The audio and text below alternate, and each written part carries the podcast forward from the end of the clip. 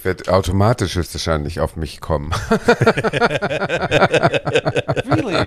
ja, um wieder auf mich zurückzukommen. That never happens. So, laufen wir schon? Ja. Und damit willkommen zu einer neuen Folge von Too Old to Die Young. Kultur über und unter der Gürtellinie mit. Tatjana Berlin, Paul Schulz und meiner Wenigkeit Oh. Barbie Breakout. ja, Das können sich Guten wieder alle beschweren. Ja, das werde ich nie aus dir rausprügeln kriegen. Du könntest es wenigstens einmal versuchen, Ah, das aus okay, mir okay. rauszuprügeln. Ja, nächstes Mal Ihr ich Lieben, das ist aber mit. jetzt gerade, also Gewalttätigkeiten in in das- Gewalt ist überhaupt auch nicht das jetzt Thema. gar nicht unser Thema. Nein, überhaupt nicht. Unser Thema wurde ja inspiriert von unseren ZuhörerInnen. Ja, von meiner tollen äh, Freundin und Fan dieses Podcasts, Kaya Korte. Die, äh, mit der habe ich eine sehr schöne Folge gemacht zum Thema Psychotherapie. Die hat uns eine äh, E-Mail geschrieben und da hat sie sich das auch gewünscht, dass wir mal über Liebesgeschichten reden. Ja. Und da ist uns aufgefallen, dass wir abgebrühten Großstadtmonster bisher noch nicht über Liebesgeschichten geredet haben, was vollkommen Warum absurd wohl? ist. Ja, aber unsere in viele kleine eisige Eisstücke gebrochenen Herzen haben doch schon viele Liebesgeschichten erlebt und immer traurige.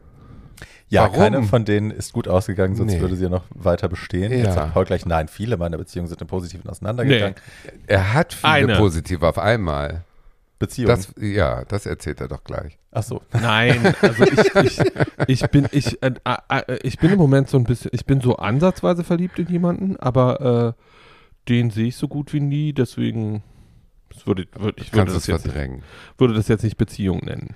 Okay, dann lass uns doch mal einsteigen mit unserem beliebten äh, Spiel Fuck Mary Kill.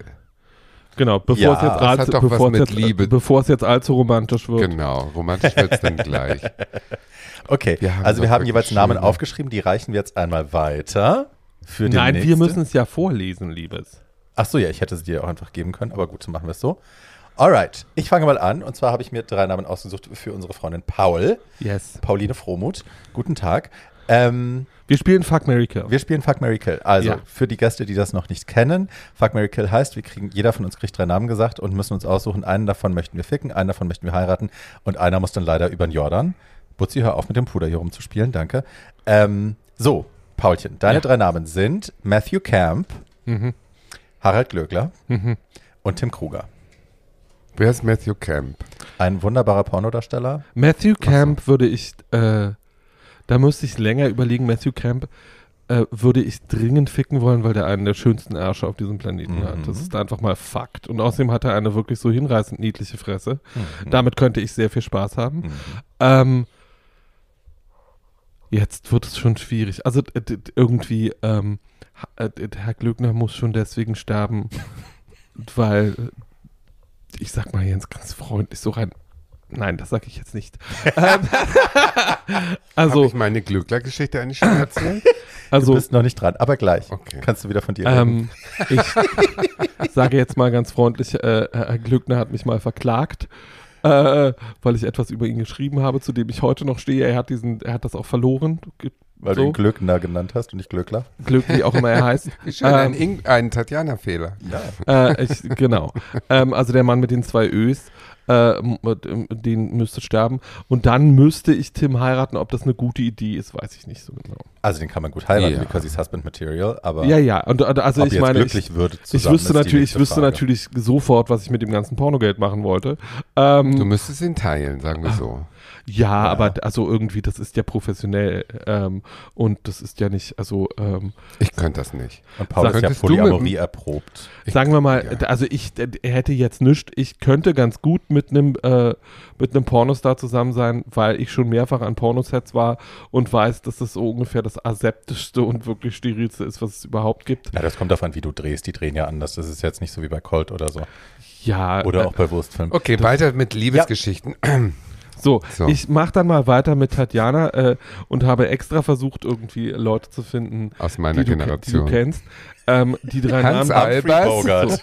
So, ähm, Juppie ist nein, das. nein, nein, nein. Juppie nein, nein. ist Juppie ist das, genau. Simone Redl. äh, Die ist furchtbar übrigens, die ist ganz Ähm, schlimm. so, ähm, Burt Lancaster, Udo Kier und Nick Jonas. Okay, also heiraten Burt Lancaster. Burt Lancaster war ja ein in der Bronx aufgewachsener kleiner Asozialer, der Zirkusakrobat ähm, wurde und dann von Hollywood entdeckt wurde. Den finde ich so sexy in seinen Filmen aus den 50ern und auch sogar noch bei Der Leopard aus den 70ern sah der gut aus. Also den heirate ich sofort. Udo Kier und wer war der dritte? Nick, Nick Jonas. Jonas. Wer ist das? Girl, ich zeige ihn dir. Ich weiß jetzt schon, wie es ausgeht. Sekunde. Ja, Erzähl mal, wer ist denn das? Nick Wer Jonas ist einer von den Jonas Brothers. Die waren mal eine Band und er ist jetzt mit Frau Chopra verheiratet. Und sieht gut aus? Girl. Mhm. Okay, dann ist das der, äh, der Fick-Heini. So und zeig- d- d- Segelohren, süß. Moment. Hi. ja, nicht so ganz mein Typ, aber Ist ein ja. bisschen zu hell, ne? Ich weiß nicht so recht, aber nicht so ganz. Aber Segelohren finde ich immer süß. Ja. Also das ist mein Fick-Material und äh, sterben muss denn leider Gottes Udo Kier, der aber, als er 17 war und Stricher an der Côte d'Azur und mit Jean Marais äh, zusammen war und so weiter und seine Karriere dann über den körnigen Sand der Côte d'Azur nach oben sich schlief, richtig, richtig toll aussah. Also das muss man sagen. Es gibt dieses Fotobuch, was Madonna ja kopiert hat, wie er erzählt, diese Fotobuchidee. Da ist, sind Fotos von ihm drin, das ist genau mein Typ. Ich fand den nie schön, aber egal. Okay, Ich finde den aber immer großartig. Ach so, und zu Glöckler, meine Glöckler-Geschichte, wie ich aus Versehen mit Glöckler geschlafen habe, habe ich noch Ja, das hast du schon erzählt. Ja, das meine ich ja. doch. Das ist doch einer meiner Klassiker. Da kann so. man mich nachts wecken und ich erzähle diese Geschichte.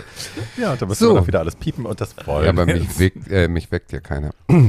Weckt. so, So Barbie, Wickt jetzt ist kommt. übrigens, wenn man jemanden aufwacht, um ihn, aufweckt, um ihn zu beschlafen. Das ist Es Wick. ist nicht die Erkältungstablette. Taylor Lautner. Ja. Du weißt, wer es ist? Ja. Wow. Jannis Niewöhner. Ähm, Narziss und Goldmund ist sein letzter Film, der Blonde. Der spielt in ganz vielen deutschen Filmen jetzt mit. Je Jannis, Karl. Ja. Der, der, der neueste ist Je suis Karl. Niewöhner mit ÖH. Ja, ja, ich habe ihn schon. Okay. Und Ricky Martin. Das sind ja drei so Fickstücke. Also, sie hat das, glaube ich, mit den Crushes sehr ernst genommen. Das ist Ja. unsere Schuld. Ähm, also, ich würde, Taylor Lautner ist der aus äh, Bis zum Abendgrauen Ja. und so, ne? Der Der, Werwolf. Werwolf-Junge. Ähm, dann haben wir Janis Niewöhner, das ist jetzt nicht so mein Casting. Und wer war der dritte? Obwohl, Ricky ist auch süß. Martin. Ricky Martin. Ich würde Ricky Martin heiraten wollen. Also A hat er natürlich das Vermögen. Ähm, obwohl, nee, ich weiß ja mit was für Der hat doch all sonst so zusammen ist. Kinder. Nee, und ich weiß auch mit was für Männern der sonst so zusammen ist. Und das ist halt dann irgendwie auch Der ist sehr. verheiratet mit diesem. Ja, ja, ja, ja. Ach so. Ja, ist halt, ein- also ne, Hm. mit einem sehr, sehr schönen Künstler, mit sehr. Ja, Ja. Ivan. Ach, aber siehst du, da kommt schon die Selbstzweifel. Ich kann den nicht heiraten, weil ich weiß, mit was der sonst so schläft. Du weißt ja Oh, nicht, das ist eine ach, fiktive daher. Situation. Guten Morgen. Mensch. Also, dann würde ich Ricky Der hat Martin sich aber jetzt sein Gesicht Vermögen- operieren lassen und sieht Wirklich? ganz komisch aus, ja. Wirklich? Insofern passt es jetzt wieder. Bitch. Wie sie sich freut. Hast du das gesehen? Die hässliche Freude in diesem Gesicht. Boah, Tatjana. war gut. Das kriegst du noch. Okay. Ähm, du, dann heirate ich den kleinen ist ihr bestes Publikum. Ja.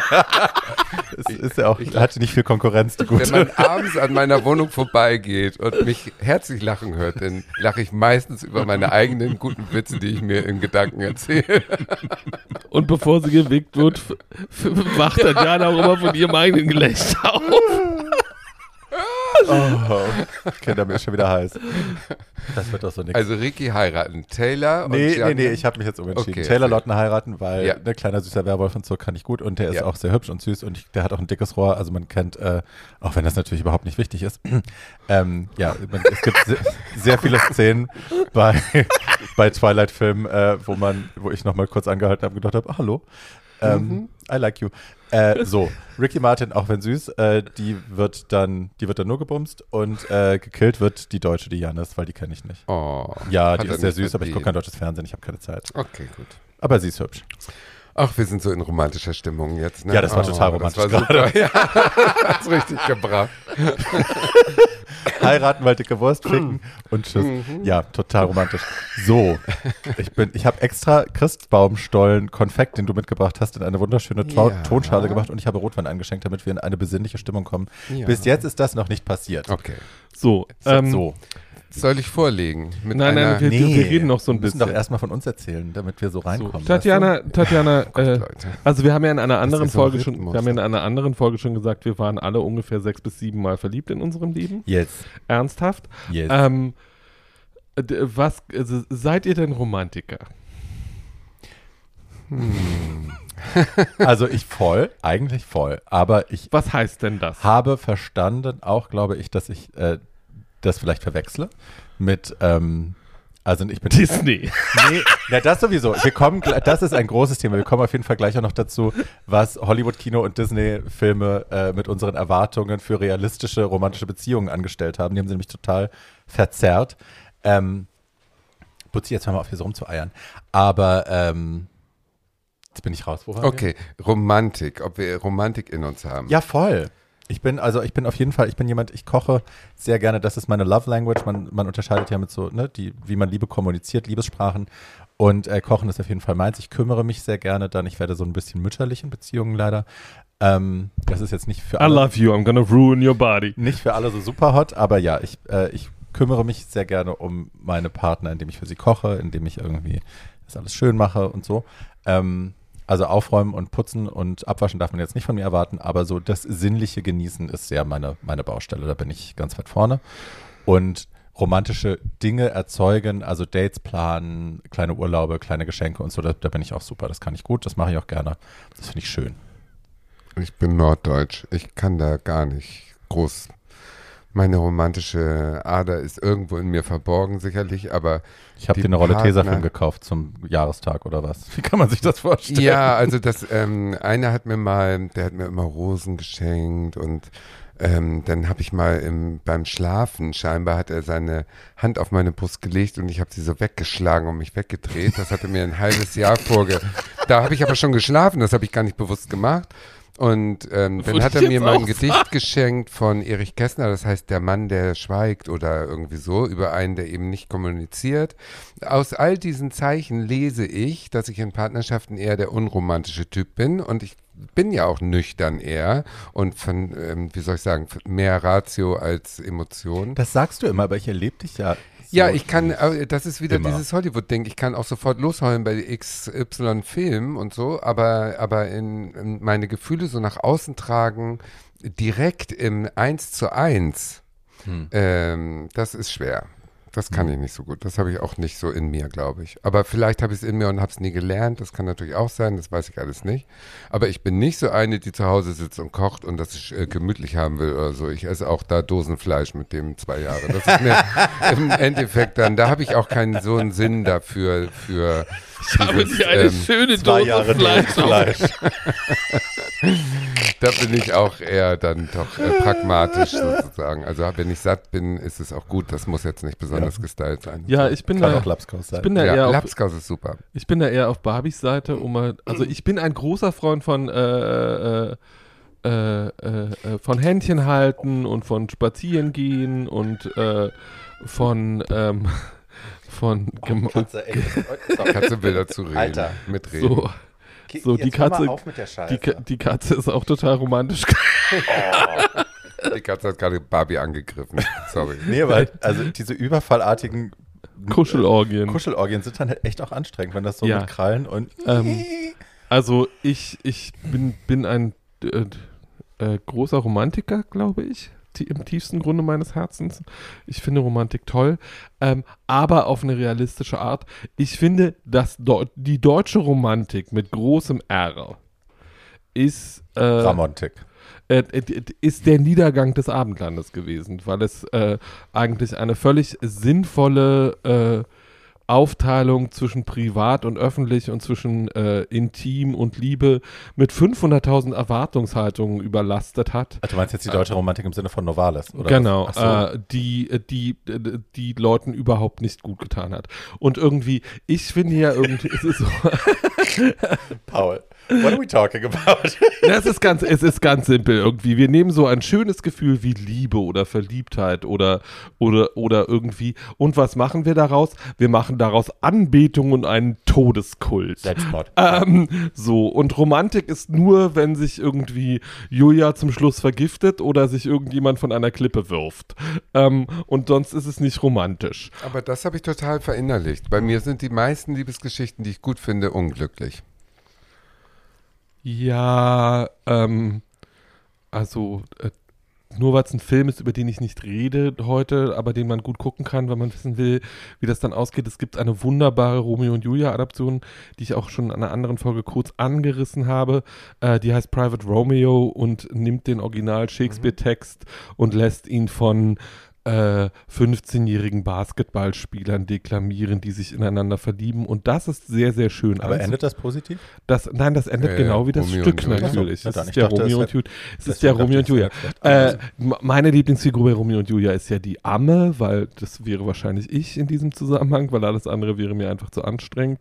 Sondern man hat ja immer das Bedürfnis, während man die anguckt, genau wie die Amme zu sagen, du dummes Kind, geh da weg und mach das vernünftig. Aber würdest du, also ich bin da bei Tatjana, ich glaube, ich, oder ne, ich glaube, ich habe das auch verinnerlicht, dass negativ endende Liebesgeschichten, das ist die wahre Liebe. Also Schmerz ist wahre Liebe, Ja, auch. ist wahre Ja, das ist Liebe. ja das, was ich mit Unglücklich dem, sein das ist ja das, Liebe. was ich mit der deutschen Romantik meine. Ist es nicht Ja. schrecklich?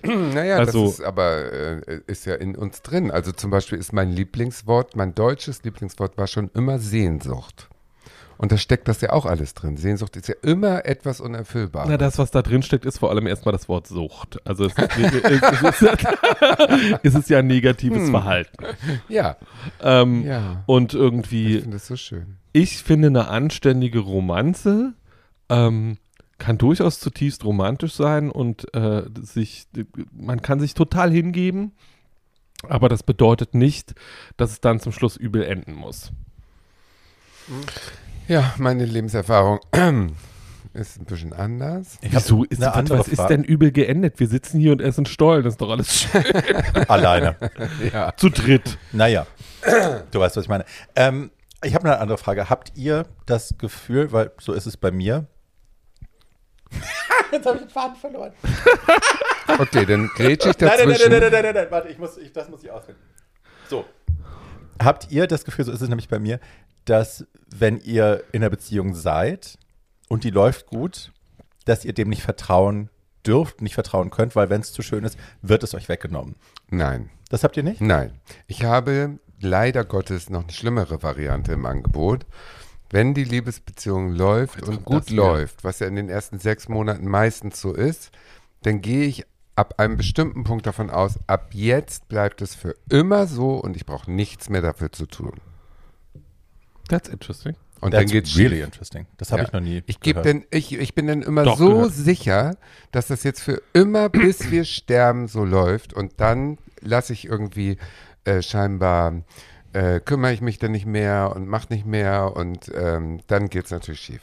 Also das ist natürlich das, das, Das ist, ist natürlich das klassische Beziehungsverhalten zwischen Männern und Frauen. Das ja, ich weiß gar nicht mehr, wer Das es war, sehr aber, männlich von ihr, ist das nicht? aber, aber naja, also der, das, Kli das. Klischee über Männer- und Frauenbeziehungen ist, äh, Frauen fangen eine Beziehung an, weil sie glauben, sie könnten den Mann ändern und Männer fangen eine Beziehung an, weil sie glauben, die Frau würde sich nie ändern. und ähm, Mario Barth freut sich gerade so irgendwo. Mario Barth, ich glaube, es war sogar Mario Barth, aber ich finde, in dieser kleinen Bemerkung steckt viel Wahrheit darüber, wie man Beziehungen nicht führen wenn du sollte. das sagst. Ähm, ich habe ja gesagt, wie man Beziehungen nicht, nicht führen sollte. Mhm. Ähm, also, äh, weil du gefragt hast, äh, g- beantworte ich diese Frage jetzt mal. Ich kenne das von äh, aus meinen 20ern. Also dieses Gefühl von ähm, I'm so happy, I'm not deserving. Ähm, so, und wenn ich glücklich bin, in, immer dieses Misstrauen im Hinterkopf zu haben, hm, wo ist denn jetzt das Damoklesschwert, das gleich auf mich niederprasseln wird? Ähm, Pr Schwerter prasseln auch nicht, aber egal. Ähm, aber das inzwischen, ähm, und gerade zum Beispiel mit dem Kerl, in den ich gerade so ein bisschen verknallt bin, ähm, habe ich das Gefühl, solange man das nicht zum absoluten Zentralgestirn seines Lebens macht, sondern das als das sieht, was es ist, nämlich eine zutiefst schöne Sache, äh, die das Leben, das man sowieso führt, äh, wunderbar ergänzen kann, aber halt nicht das, der Grund dafür sein sollte, dass man am Leben ist. Ähm, kann das sehr bereichern und sehr schön sein und ich habe auch überhaupt keine Angst, wenn es vor, äh, dass es vorbei sein könnte oder ob es vorbei sein könnte. Das ist natürlich die Idealversion, ne? Dass wenn man da psychologisch angekommen ist, dass man begriffen hat, dass man eben nicht nach seiner, nach seiner Ergänzung sucht, sondern nach jemandem, der diesen Lebensabschnitt mit einem teilt und so. Ja, aber ich glaube, also ohne, ohne zu persönlich werden zu wollen, jetzt so und, und das kannst du ja auch rausschneiden. Aber ich glaube, du bist auf dem, äh, du bist auf dem Weg dahin, genau das zu finden, weil nämlich dieses, ähm, dieses, was du jetzt beschrieben hast, schon mehrfach in anderen Folgen, dass du gut mit dir alleine sein kannst und dich selber eigentlich genießt und dich selber magst. Äh, das ist die Grundvoraussetzung dafür, zumindest meiner Erfahrung nach, dass man dann bereit ist, davon auch wieder was abzugeben. Ich äh, das ist aber auch eine Vermeidungshaltung. Ne? Das ist ja auch eine, ein, eine ein verbranntes Kind schützt sich vor der Welt. Wenn du das, wenn du das so, wenn du das so empfindest, kann das durchaus. Da komme ich nachher noch. Kann das durchaus sein. Bei mir ist es eher so, dass ich das, dass ich inzwischen das Gefühl habe, ich habe genug von mir, ähm, um davon was abgeben zu können äh, be bestimme aber sehr viel genauer als früher, wie viel von mir mhm. ich abgebe. Und ich glaube, genau das ist das Problem, dass wir Romantik mit Geschichten darüber verwechseln, wie Leute sich aufgeben. Aber das ist ja auch schön. Stell dir mal vor, du findest die zweite fehlende Hälfte und kannst dich komplett aufgeben in einer Beziehung, die Wer dich hält und fängt. Also, alle Hollywood-Filme und ich. Natürlich will ich das auch. Ich weiß, ich hinterfrage nicht, wo ich das her habe. Das habe ich bestimmt eingebläut gekriegt von irgendwelchen bösen Konzernen. Aber das ist mir scheißegal, weil wenn ich einen finde, der mir das Gefühl gibt, dass ich mit ihm zusammen mich wohler fühle als mit mir alleine und das glücklich über Jahrzehnte, dann ist das doch eine schöne Fantasie sozusagen. Ich glaube auch nicht, dass es das so gibt, aber es ist doch schön daran. Also die Version von Romantik, die jetzt heutzutage vorgehalten wird, ich nenne jetzt keine Namen. Jedes Mal, wenn der eine oder der andere Partner in einer öffentlich zusammengekommenen und öffentlich geführten Beziehung eine neue Show hat, ist man mal kurz wieder zusammen und wenn die Show vorbei ist, ist man dann plötzlich wieder getrennt und alle sind furchtbar nicht überrascht. Ja, diese ähm, Prinz Charming sind ja nicht, äh, das ist ja nicht unser Niveau. Also ich bitte dich, das sind ja irgendwelche Freaks, die äh, Wahrnehmung und Reichweite wollen. Das ist ja nicht unser Leben. Ne, das, äh, das meinte ich jetzt nicht. Ich meinte jetzt uns. Also ganz normale, ganz normale Homosexuelle. Die ganze Zeit, wie ich da drum rumschneide. Die, ähm, die in der, in, die in der, ähm, in der Single-Gesellschaft ähm, groß geworden sind und die entweder abgebrüht werden oder frustriert werden oder glücklich mit sich selber werden oder einen Ersatz finden. Aber wenn man tatsächlich einen finden sollte, der einem das Gefühl gibt, jetzt äh, ist es rund, dann ist es doch was Schönes. Ja, aber hast du das, also jetzt mal ohne Scheiß, wir stellen die Frage mal anders. Hm. Nämlich, hast du denn das Gefühl, dir fehlt was im Leben ohne Partner? Nein, aber ich glaube, dass wenn eine bestimmte Person auftauchen würde, die mir das Gefühl gibt, ah, jetzt ist was dazugekommen, was du gar nicht vermisst hast. Und das ist etwas, was ganz Tolles was dazugekommen mhm. ist. Das meine ich. Und dann würdest, ja, du dich, dann würdest du dich aufgeben, weil es so romantisch ist. Dann würde ich mich da reinstürzen mit 100 Prozent in der Hoffnung, dass es für immer hält, obwohl ich eigentlich wissen müsste, dass es nach zwei Jahren äh, bergab geht, ja. Aber so bin ich. Ich glaube immer, es ist für immer dann. Das ist halt so. Das ist ja eigentlich auch irgendwie auf eine gute Art und Weise romantisch. Ja, finde also, ich auch. Ähm, ich gehe ja inzwischen mit der vielleicht zutiefst romantischen, vielleicht auch zutiefst sachlichen Annahme äh, an die Sache ran. Wenn das hier für immer ist, wäre das super. Wenn es nicht für immer ist, lasst es uns doch trotzdem genießen. Ja, das ist ja natürlich so. auch super, dass, ähm, wenn man das so macht. Ja. Ja. Und äh, könnt ihr euch noch bei allen Männern, in die ihr verliebt wart, äh, daran erinnern, warum das so war? Nein. Also steht ihr vor, steht ihr vor einigen eurer Ex und sagt, I don't get it. Nee. Nein, auch nicht. nicht. Auch also nicht. Das sind verschiedene so, Sachen. Ja, ich, ich weiß, also ich weiß nicht, ob ich mir jedes Mal bewusst war, warum ich in den Menschen verliebt war. Es war halt einfach dann, es passte halt in dem Moment, es war schön, es hat mich irgendwie gut fühlen lassen oder ich, es hat mir die tragische Aura verliehen, die ich bei anderen so bewundere, um das Kuckucksei zu zitieren. ähm, ja. Ähm, nee, aber es, also es gibt keinen Mann, wo ich im Nachhinein zurückschaue und mir denke, was habe ich mir eigentlich dabei gedacht? Nee, es gibt auch keine Gemeinsamkeiten der Männer eigentlich. Also das ist, äh, wo die Liebe hinfällt. Also plötzlich ist sie da und du denkst, oh, und bist selber überrascht. Bei mir waren es verschiedene. Ich stimme Tatjana zu, aber trotzdem gibt es zwei meiner Exe, wo ich heute raufgucke und sage, What was I das thinking? müsste mir mal jemand erklären. da muss da jemand draufgeschaut Du hast, haben. du hast offensichtlich den Verstand verloren, Liebes. ähm,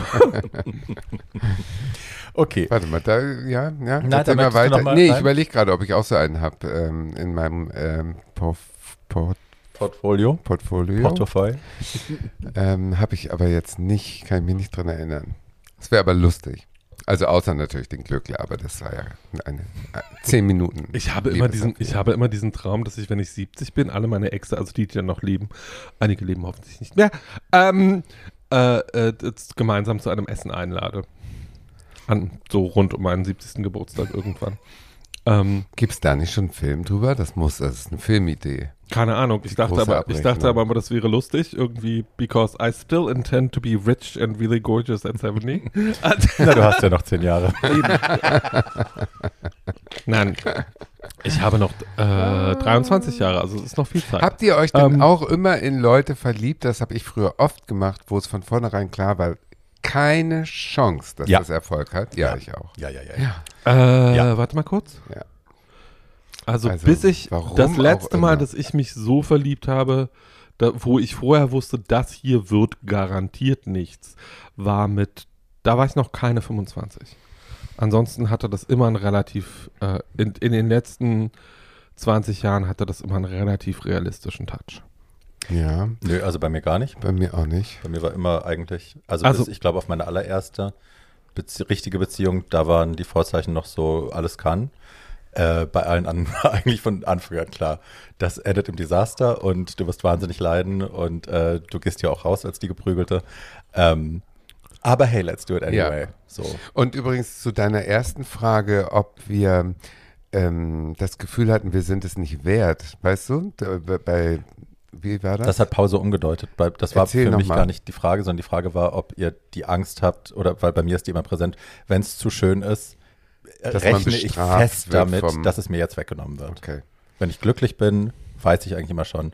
Und das kann auch sein, dass Das ich dann unbewusst selber sabotiere. Ja. Ne? Also ich führe dann auch, lenke das in Situationen, die dann. Eine kaputt prophecy. ja, self-fulfilling prophecy. Ja, ja. Das Selbstsabotage kann ich super. Ja. Ähm, ja, aber das Ja, ist das hab ich nicht. eher das. Aber ich kenne das, dass ich, ähm, wenn ich ähm, von irgendjemandem äh, Interesse wahrnehme, wo ich denke, das ist gar nicht meine Liga oder so, dass ich dem gar nicht glauben kann, dass der mich meint. Ja, ja. Das Gefühl. Also kenn das ich, kenne so ich ein nat- das kenn ich Minderwertigkeitskomplex. Ja. Das kenne ich natürlich alles auch. Ich äh, bringe euch jetzt mein japanisches Lieblingswort bei, weil es in unserem Zusammenhang so nützlich ist.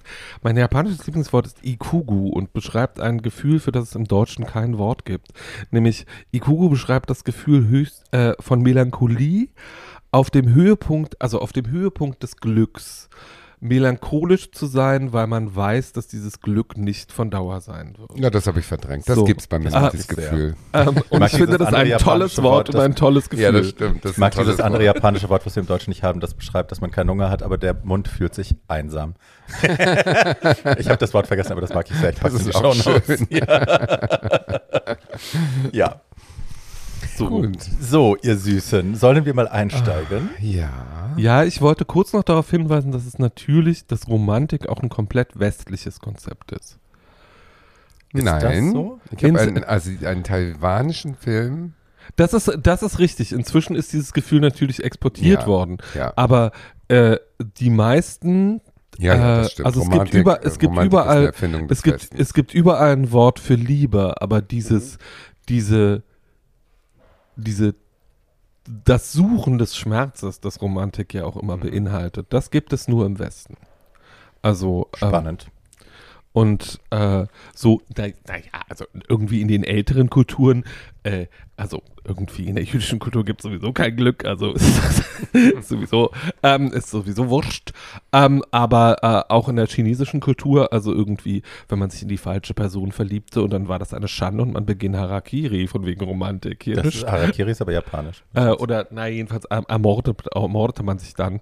Und in den meisten indigenen Kulturen ähm, gab es ein festes Konzept von Ehe. Äh, und es gab ein festes anderes Zuneigungskonzept. Das war nicht unbedingt äh, Überschneidung. Und bis zur deutschen Romantik wäre im, auch in den westlichen Gesellschaften niemand auf die Idee gekommen, eine Ehe mit einer Liebesbeziehung zu verwechseln. Mhm sondern eine, eine Ehe war eine dynastische Veranstaltung, die Sicherheit herbeiführen sollte, aber kein Wohlbefinden. Das war doch erst mit Effi Briest äh, gebrochen sozusagen in der Kultur, oder? War naja, Effi Briest, Effi Briest war natürlich eine dieser Figuren wie Anna Karenina oder, äh, äh, oder so, äh, wo Frauen äh, ein Recht auf eigene Gefühlserfüllung mhm. beansprucht haben innerhalb mhm. oder außerhalb von äh, Lady Chatterley gehört ja auch in diesen Kanon mit rein, wo Frauen gesagt haben, ich habe aber ein Recht auf darauf, dass es auch für mich schön ist. Mhm. Äh, das endete natürlich so wie in Anna Karenina immer so mit ein Orgasmus und dann ab und dann Zug. Ähm, und hier ist nichts mit. Für dich ist es, für dich ist es schön, ohne dass das du daran, ohne dass du daran stirbst. Äh, das ist natürlich auch. eigentlich ein furchtbar anti und furchtbar antifeministisches Konzept. Ähm, und äh, der einzige Roman, den ich kenne, wo äh, zumindest, weil er auch mit Absicht so geschrieben worden ist und sehr aktuell ist, äh, wo das nicht so ist, heißt City of Girls. Äh, das ist ein Roman über eine Frau, die viel fickt, äh, als wenn sie jung ist und die, äh, wenn sie alt ist, alleine ist und die damit, also alleine, aber nicht einsam und weiterhin viel vögelt und die damit völlig befreit und sehr schön umgeht. Okay, aber jetzt nochmal für die Romantikerinnen unter unseren HörerInnen ähm, steige ich jetzt ein mit einem kurzen, sehr kurzen äh, Abriss über einen der längsten äh, Liebesgeschichten, die mich so rührt, dass ich sagen muss, vielleicht bin ich doch nicht so norddeutsch, sondern eher so norddeutsch wie Marlene in dem ich wollte Marlene es gerade sagen, ne, ja. die ja auch immer sagt, nee, Berlin, und dann das fliegen die da oben rum und haben jetzt ja kurz Maler und die haben doch da keinen Opa auf der Wolke und ist zum das Schluss nicht wird, wunderschön. am Schluss heult sie rum, weil sie irgend so ein Gedicht vom Grab ihrer Mutter nochmal zitiert. Der andere und, steht am Grab und schweigt. Ja, ja Freiligrad. Also ein ganz toller, äh, ganz toller Dokumentarfilm über ja. Marlene Dietrich, den man auch gesehen haben muss. Mir die Shownotes. Genau. Und der Film, um den es jetzt äh, kurz geht, ist von 1965 und heißt Dr. Chivago. Da gibt es auch eine elend lange, dicke, ähm, einen dicken Schinken dazu natürlich, ähm, weltberühmt geworden. Es geht um das Leben eines ähm, russischen Arztes ähm, zur Zeit der russischen Revolution 1917 und der kommt mit verschiedenen zeitgeschichtlichen ähm, Knackpunkten in diesem Land äh, in Verbindung. Und das wird also in epischer Breite alles erzählt, so wie Krieg und Frieden und so. Und Hollywood hat das natürlich sich geschnappt und hat daraus eine, hat den geschichtlichen Hintergrund im Prinzip als Technicolor Hintergrund genommen, ohne sich größer damit zu beschäftigen und in den Mittelpunkt eine Dreiecksliebesgeschichte gestellt zwischen diesem Arzt, seiner reichen äh, Großcousine, die er geheiratet hat und die auch sehr liebenswert ist, und seiner unerfüllten, ganz großen Liebe zu einer ähm, bildschönen jungen Frau, die er mal trifft, denn wieder getrennt wird, mal wieder trifft, mal wieder getrennt wird. Die beiden Hauptdarsteller sind Entschuldigung, Oma Sharif und Julie Christie, die damals wirklich äh, der Inbegriff einer blonden, blauäugigen, wahnsinnig attraktiven äh, Frau war und er sowieso natürlich als äh, glutäugiger Ägypter diesen ähm, Russen auch ganz ähm, gut darstellt. Und ähm, Ach, da spielen noch, äh, Geraldine Chaplin spielt die äh, Tonja, seine, seine richtige Frau, äh, die immer leidet und weiß, dass die Leidenschaft eigentlich äh, zu der Lara geht, zu der Julie Christie. Diese Geschichte ist 100, wie lang ist der Film? 197 Minuten. Das lang. ist so ein richtiger, richtiger Hollywood-Schinken mit Pause und mit allem drum und dran. Ähm, 30 Prozent des Erfolges dieser Geschichte ist die Musik, dieses ähm, von Maurice Jarre, dieses äh, Motiv was immer, immer, immer, immer wiederholt wird, ist also so ein, äh, so ein ganz tolles, sehnsuchtsvolles, trauriges äh, Motiv. Und ähm, den Film habe ich in meinen, äh, so von 11 bis 21, habe ich ihn, glaube ich, jedes Jahr einmal gesehen und war immer in Tränen aufgelöst, weil es kein Happy End gibt. Und jetzt habe ich ihn wieder gesehen und habe versucht, diese Magie, dieses äh, Gefühl, was ich damals im Kino hatte, war ja dieses totale Eintauchen in diese Liebesgeschichte und dieses Erleben wollen dieser Riesengefühle in Technicolor, Breitband, äh, Superfarbe. Und ich muss sagen, Leute, es hat überhaupt nicht geklappt. Ich habe den in Englisch jetzt gesehen, im Original, und er kam mir trotzdem total synchronisiert vor, als ob die wirklich danach im Studio alles nochmal nachgesprochen haben. Es passt gar nicht. Also da würde ich in jedem Fall raten, die deutsche äh, Synchronisation zu gucken. Die englische ist total, die Stimmen passen überhaupt nicht zu den, zu den äh, Gefühlen, die sie darstellen wollen, sollen. Das ist mir vorher nie aufgefallen. Und dann hat er natürlich ganz kritische unter Me- MeToo, äh, man dreht durch, ne? Also die werden da vergewaltigt und himmeln dann weiter an den Vergewaltiger und so weiter. Also das geht alles gar nicht. Und das Dritte, was einem sehr auffällt, ist, dass die am Anfang ja 17-Jährige spielen und aussehen wie 34-Jährige. Das war damals so. äh, schwer geschminkt und aber das fällt mir, ist mir vorher nicht so aufgefallen. Das sind also alles Punkte, die es schwer machen. Aber was es sehr lustig macht und wieder sehr erfrischend, ist diese Holzhammer-Methode, mit der einem diese Geschichte um die Ohren gehauen wird. Also zum Beispiel am Anfang ähm, fährt Dr. Chivago also in Moskau mit der Tram und äh, die Lara steigt ein und oder nee, er steigt ein und setzt sich hinter Lara, die nun zufällig da sitzt. Und beide fahren miteinander und wissen aber nichts voneinander, kannten sich noch nicht. Und dann ähm, steigt Dr. Chivago aus und sie auch und sie stoßen so mit der Schulter aneinander und in der Sekunde, wo sich die Körper berühren, Umschnitt oben ähm, auf das Dach der Tram, die ja mit so einem komischen Dings am, am Stromkabel ist und da sieht man dann so Blitzel, Blitzel und dann wieder Schnitt zurück auf die beiden. Subtil. Ganz subtil, ganz subtil. Aber es hat bei mir als äh, Jugendlicher total verfangen. Ich habe das nie gemerkt, aber ich, es hat unbewusst bei mir total funktioniert. Und der Schluss des Filmes ist, äh, sie haben sich seit 100 Jahren nicht mehr gesehen, haben sich aus den Augen verloren. Lara ist geflohen, Dr. Chivago ist inzwischen äh, alt geworden und so weiter. Und äh, er, er geht, er sitzt in der Tram und sieht aus dem Augenwinkel eine Frau vorbeigehen, die Lara so, also das war sie, ne? Und er versucht auszusteigen und im Aussteigen kriegt er einen Herzinfarkt und fällt tot in den Schnee und Lara geht um die Ecke und wird dann, äh, wie man denn weiß, ähm, wenn man den Film vorgesehen hat, äh, von der kommunistischen Gestapo da verhaftet und ins Lager gebracht und umgebracht. Also dieses fast hätten sie sich nochmal für eine Altersliebe getroffen und dann nicht. Da habe ich wirklich äh, Rotz und Wasser geheult, weil ich das so unfair fand, dass diese beiden, die nun eine so leidvolle, lange On- und Off-Liebesgeschichte hatten, dass das nicht funktioniert hat insofern. Dieser Film hat mich so geprägt wie kaum ein anderer in meinem Bild einer großen, schönen, romantischen Liebe. Wie ist das denn? Also ich hatte das. Schönes Ende auch im Lager. Ja, natürlich, wie das halt so ist. Ähm, wie sie da sitzt, sie hat den Collier-Griff, sie ist ganz ergriffen von ihren eigenen Worten, ich lieb's. Aber kurze Frage. Ich hatte nämlich das, ich, ich kannte halt romantische, erfolgreiche Liebe nicht aus meinem Elternhaus. Also meine Eltern haben sich ja wahnsinnig viel gestritten, dann getrennt und auch alle Beziehungen, die meine Mutter danach geführt hat, waren furchtbar. Alle romantischen Beziehungen, nichts war von, von Glück oder Erfolg oder Beständigkeit geprägt oder so. Das heißt, ich hatte gar kein, gar kein Bild davon, wie romantische Liebe aussehen kann im Alltag. So, ich kannte nur entweder da, den Terror zu Hause oder ich kannte halt so völlig überstilisiertes Glück, Märchenerzählungen am Ende aus Hollywood und Disney und so. Ähm, und das habe ich, wie du es ja auch schon angedeutet hast, mit in meine Beziehung getragen und war dann in meiner ersten Beziehung, die eigentlich äh, am Anfang echt relativ gesund war und schön war, dann total entsetzt, als so nach ein paar Monaten sich so Alltag eingeschlichen hat. Und dieser The Honeymoon is over, ne, dieses Gefühl von, die rosarote Brille ist jetzt abgesetzt und wir haben jetzt irgendwie Alltag. I love. Ähm, das kommentieren wir jetzt nicht. ähm, The Honeymoon is over und der Alltag nimmt jetzt Einzug. Und ich habe dann an meiner Beziehung gezweifelt. Ich habe dann gedacht, okay, dann kann das gar nicht der Richtige für mich sein. Diese Beziehung kann nicht richtig für mich sein, weil dieses Gefühl von himmelhoch jauchzend einfach nicht anhält, sondern es wird, wird jetzt normalisiert. Ja. Hattet ihr das auch? Weil du sagst ja gerade, du bist auch mit solchen Erwartungen in Beziehungen Ja. rein. Ja. Ja, hatte ich auch.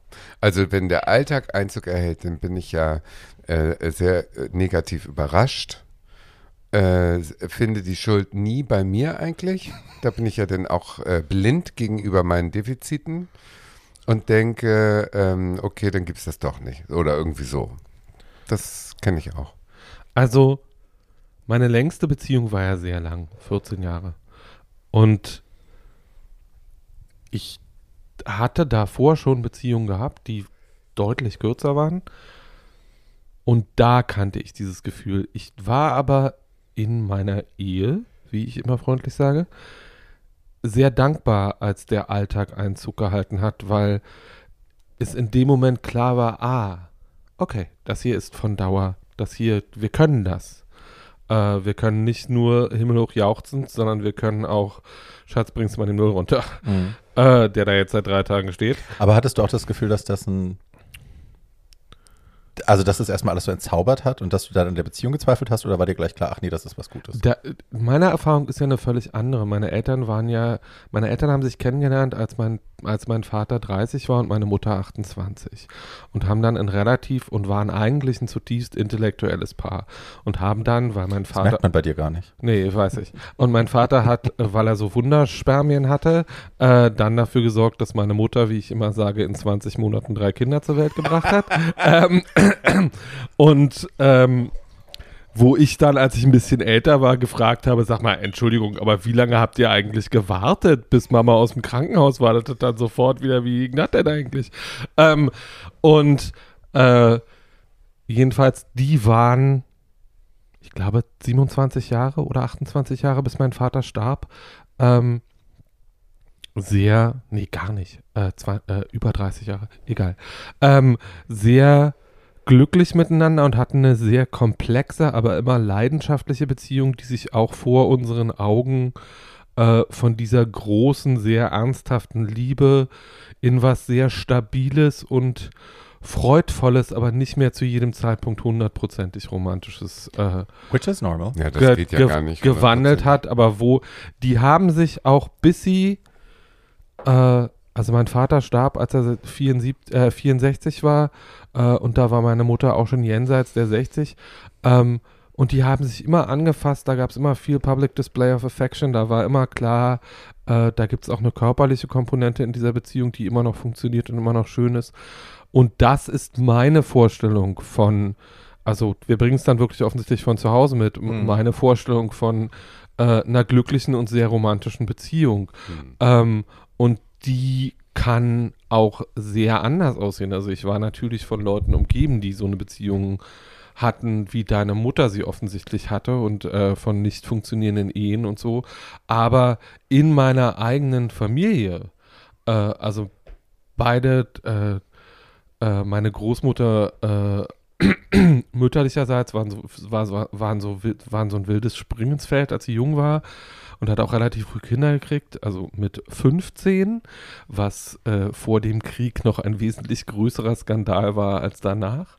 Ähm, und hatte, hatten aber immer alle, also ich hatte immer Großelternpaare, die lange zusammen waren. Ich hatte immer, ich hatte dieses Elternpaar, was lange zusammen war und bin in dem Wissen groß geworden, dass Beziehungen funktionieren können und dass es Mhm. aber bedeutet, dass man, dass man sich für, weiter sich füreinander interessieren muss Hm.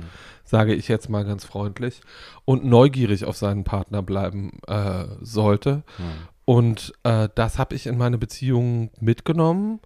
Äh, meine lange Beziehung war natürlich ganz einfach, weil sie so lang war, auch diejenige, in der ich die meisten Fehler gemacht habe. Ähm, und die ich heute nicht mehr machen würde. Ähm, Die, Und- trotzdem ist es so, dass ich sagen würde, wenn mir das heute nochmal jemand anbieten würde, also die Chance, dass ich nochmal mit irgendjemandem 30 Jahre zusammen sein könnte, das äh, müsste dann morgen klappen und wir müssten beide sehr alt werden. Ähm, du, das haben schon andere geschafft. aber ähm, ich bin auch überhaupt nicht, ich bin auch überhaupt nicht dagegen und bin da jederzeit offen für. Ich glaube nur nicht, äh, dass es halt die eine romantische Beziehung gibt, sondern dass das immer was ist, was zwei Leute oder mehr Leute miteinander aushandeln müssen. Right. Also die, ähm, meine Eltern haben jetzt nächstes Jahr 60. Hochzeitstag That's sick. und die, äh, ich habe schon gesagt, Norddeutsch, also ähm, die können nicht ohne einander, das merkt man schon, die sind sehr zusammen symbiotisch so gewachsen, aber mit den Jahren kommt auch eine zunehmende also von meiner Mutter glaube ich eher so eine leichte Enttäuschung, was sie vielleicht in ihrem Leben auch alles verpasst hat durch diese Ehe, was sie auch hätte alles machen können. äh, diese Perspektiven, die es heute gibt, das sieht sie ja, was junge Frauen heute alles schon machen und äh, das hatte sie ja alles nicht. Die hat äh, geheiratet, Kinder gekriegt und war Hausfrau und sie hätte wohl gerne auch einen anderen Lebensentwurf gelebt, der aber nun nicht gegangen ist. Insofern ist das so ein zweischneidiges Schwert, ob das jetzt schön ist, 60 Jahre mit demselben Partner zusammenzuleben oder ob das auch eine Art von Gefängnis ist, ähm, was, was zwar auch äh, seine Behaglichkeiten hat, aber eben auch gewisse Grenzen einem setzt. Das, glaube ich, ist so eine Ambivalenz in der Ehe. Das ähm, habe ich auch höchstwahrscheinlich so verinnerlicht. Ja, für mich war es halt also ganz deutlich, wie gesagt, bei uns zu Hause gab es das nicht. Ich hatte so eine idealisierte Vorstellung davon. Mein Vater hat mit meiner Stiefmutter, bis sie dann gestorben ist, die hatten eine wahnsinnig schöne Beziehung, aber das habe ich viel zu spät erst richtig mitbekommen, weil ich war da immer nur Gast am Wochenende eigentlich. Ähm, und das war auch immer so mit so einer bisschen so Anti-Haltung ihr gegenüber und so, weil, hm, ähm, aber das habe ich erst wirklich in späteren Jahren dann mit Ende 20, 30, so habe ich mitbekommen, dass die halt nach ne, 20 Jahren, halt 30 Jahren immer noch verliebt waren miteinander und immer noch kleine, ne, ihre Witzchen hatten und ihre Berührungen und so. Und die waren halt, die hatten, waren auch immer noch hot füreinander, so, die fanden sich immer noch geil. Und das, das kam dann zu spät als Prägung, ne? Aber ich hatte halt diese, dieses Ideal von so einer, von eben das, was man so im Film, was einem so gezeigt wird an romantischer Beziehung, Mhm. das hatte ich halt sehr verinnerlicht. Und habe dann auch, nachdem ich meine erste Beziehung hatte und dann realisiert habe, okay, das Leben ist halt nicht so wie im Disney-Film, ähm, dann habe ich auch so eine Anti-Haltung gegenüber so einer Art von Filmen entwickelt. Also ich habe äh, diese, ich nenne es dann Romantik-Propaganda-Filme, nicht mehr gerne geguckt. Ich nenne es immer Beziehungspornografie. Hi, that. Ich liebe solche Filme, Nee, aber ich nur wenn wollte sie das- unglücklich enden. wollte das nicht mehr gucken, weil ich mich, also da muss ich auch das amerikanische Kino ganz besonders ins Visier nehmen, mich da immer wahnsinnig manipuliert gefühlt habe. Also, ne, bitte entwickeln Sie jetzt dieses Gefühl, wir spielen jetzt die Musik ein, jetzt wird bitte geweint. Ja. Und genau. Und wenn sie das jetzt nicht fühlen, was stimmt denn mit ihnen? was stimmt mit eigentlich? ihnen Ja. nicht? Und ich fühlte mich dann immer auch schmutzig danach, weil ich natürlich drauf anspringe. Ich bin ein emotionaler Typ bei solchen Sachen. Ich bin sehr rührselig bei solchen Sachen. Aber ich fühlte mich dann schmutzig. Und deswegen habe ich zu Liebesfilmen generell eine schwierige Beziehung. Also und du ich, liebst Horrorfilme. hi. Okay, das ist ja alles Naja, sehr interessant. wir haben halt alle. Aber der So Horrorfilm aus- an sich ist ja nur die andere Seite der Romantik. Ja, I know, I know, von wegen. Ähm, Aber so einer wie Brokeback Mountain zum Beispiel oder Out of Africa oder Love Story. Das sind doch Oder Filme, die oder, oder, oder sensationell. Silver Lining. Natürlich, es gibt sehr schöne Liebesfilme. Ich habe sich so trotzdem immer das Gefühl, es, ja, ja. Nein. Ich, ich scheue mich davor. Ah, Ich will aber jetzt, de- Barbie. deswegen auch die lange Überleitung, ich hab, will eine Geschichte erzählen. Ich war dann mit meinem Vater und meiner Stiefmutter, als die mich das erste Mal in Berlin besucht haben. Ähm, das war 2001, da war ich also knapp zwei Jahre hier. Ähm, die haben mich zum ersten Mal besucht. Die von so einer kleinen Bus am Moritzplatz. Das kann man auch im Buch nachlesen. Da gibt es noch eine sehr lustige Loriot-Geschichte mit einem Mann, mit dem ich damals Sex hatte, am nächsten Morgen nach diesem, nach diesem Filmabend. Aber wir waren am Mehringdamm lustig essen und da war ein kleines Kino in der Nähe und da lief äh, zu dem Zeitpunkt gerade die fabelhafte Welt der Amelie. Der Film war gerade groß rausgekommen, war ein Riesenknaller. Alle Leute waren begeistert und ich hätte den wahrscheinlich sonst nicht geschaut, weil wie gesagt, Romantik, Film, äh, Hass. Aber die wollten ihn gerne gucken und ich dachte, naja, es ist ein französischer Film, vielleicht ist es nicht so schlimm und so, ich gehe mal mit. Und ähm, dann saßen wir in diesem kleinen Kino und der Film fing an und ich war noch so, ja, war noch so mein skeptisches, zynisches kleines Selbst. Und je länger der Film dauerte, umso mehr habe ich gemerkt, okay, ich komme jetzt echt gerade in die Bredouille, weil ich will nicht mit meinem Vater und meiner Stiefmutter in, bei ihrem ersten Berlin-Besuch in einem Kino sitzen und hysterisch weinen. But it's gonna happen. And it did happen. Und ich habe dann ab der, ja, also ab dem dritten Akt quasi, habe ich wirklich einfach hysterisch heulend in diesem Kino gesessen. Und die beiden wussten überhaupt nicht, wohin mit sich. die waren die ganze Zeit so, is he okay? Is he alright? What's going on? Und ähm, dann, ne, der Film war vorbei, die Lichter gingen an und alle verlassen den Saal und ich saß da und habe wirklich krampfhaft versucht, wieder äh, mich zu sortieren und äh, die Tränen abzustellen. And I couldn't. Und saß halt da und war so und dann sagte mein Vater irgendwie, ne, der ist in solchen Situationen gerne dann auch jemand, der einfach das Thema wechselt, so der möchte, das ist ihm alles nichts, wenn das zu intensiv wird. Und hat aber auch gemerkt, kommt jetzt aus der Nummer nicht raus. Und meine Stiefmutter ist eine sehr empathische Person gewesen und sagte, was ist denn jetzt und so. Und ich so, aber das ausgerechnet diese beiden sich finden, wo sie doch so freakig sind und so besonders und so. Also die finden ja nie ein Gegenstück, nicht jeder Topf hat einen Deckel und so. Und offensichtlich habe ich mich da sehr mit identifiziert. Ja. Und über diesen Film will ich heute reden, tatsächlich, weil ähm, ich habe, als wir das Thema beschlossen haben, habe ich lange gedacht, ach, eigentlich will ich über Liebesfilme nicht sprechen, aus bekannten Gründen. Und habe mir dann ganz schlimme Filme rausgesucht, wo es um dramatisch schlimm gescheiterte Liebesgeschichten Zum geht. Beispiel. Breaking the Waves ist einer meiner absoluten Lieblingsfilme, Lars von Trier, als er noch, als man den noch gucken konnte.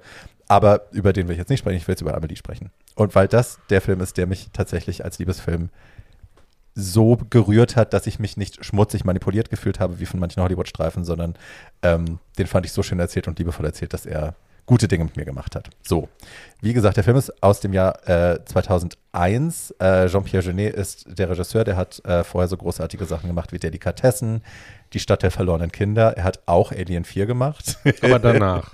Aber ich liebe Alien 4. Alien, ich finde Alien 4 super. Ich liebe ihn, er hat sehr viel Humor. Äh, die Hauptdarstellerin Audrey Tautou. Tautou kannte man vorher nicht, ich kannte sie vorher nicht. Äh, die hat in dem Film, ich glaube, das war wirklich Arsch auf Eimer Casting. Ich, also perfekter geht's eigentlich nicht für diese Rolle. Äh, Mathieu Kassowitz spielt den männlichen Gegenpol und äh, dann hat Jean-Pierre Genet eben Leute, mit denen er immer arbeitet, die auch da wieder auftauchen, Dominique Pignon und so.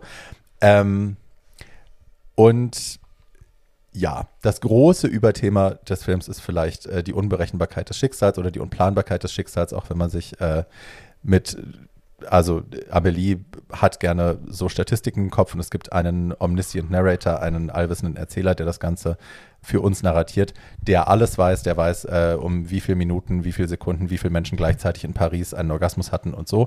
Ähm, habt ihr äh, Mhm. die unendliche Geschichte? Es gibt, da gibt es die Figur vom alten, vom wandelnden Berge Ja. der in so einem Ei, glaube ich, wohnt und da rumreist. Den habe ich ja immer geliebt, weil der immer statistisch, der wusste immer alles, was passiert ist. Und ich als altes Rechthaberkind wollte gerne immer so jemanden haben in meinem Leben, wo ich anrufen kann und sagen kann, was war denn an dem Tag? Und Also ja, allein das hat mich schon sehr angesprochen. Ja, ich hätte ja die kindliche Königin immer ohrfeigen können, dass sie tot ist. Wie auch immer dir. sie heißt. Ähm, so, und wir fangen, der Film fängt äh, an, als Amelie noch ein kleines Mädchen ist. Sie ist Tochter eines äh, sehr freudlosen Militärarztes ähm, und einer sehr nervösen Mutter. Ich glaube, die ist Lehrerin oder so, das weiß ich nicht mehr genau, das habe ich nicht aufgeschrieben. Aber ja, die beiden haben dieses kleine Kind bekommen. Und weil das Haus zu Hause ist, ist so lieblos, das Kind wird nicht angefasst, das Kind wird nicht umherzt, umarmt und wie auch immer.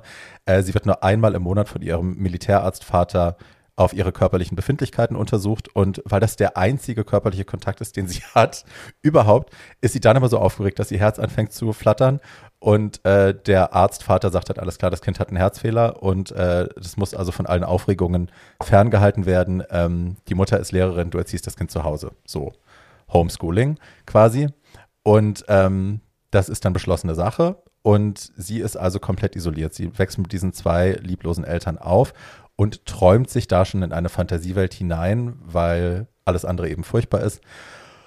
Und ähm, ihr einziger Freund ist ein äh, suizidaler Goldfisch. Der lebt in so einem kleinen runden Goldfischglas und springt da aber immer wieder raus, weil er sich umbringen will.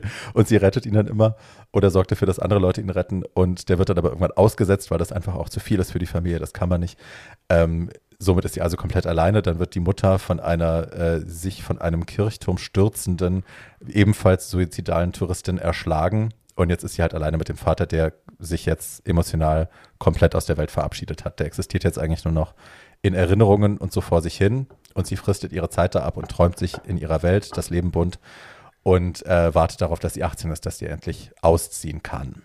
Und als sie 18 ist, zieht sie aus, sie zieht nach Paris, sie wird Kellnerin in so einem kleinen Bistro, gibt der ganzen Romantik- und Sexgeschichte auch mal eine Chance. Sie probiert das, findet das aber doof. Äh, also man sieht sie kurz beim Beischlaf mit so einem Typen, der irgendwie auf ihr rumrutscht und sie kichert irgendwie nur so vor sich hin. Also es ist nichts Traumatisches, sie findet es halt einfach nur dämlich.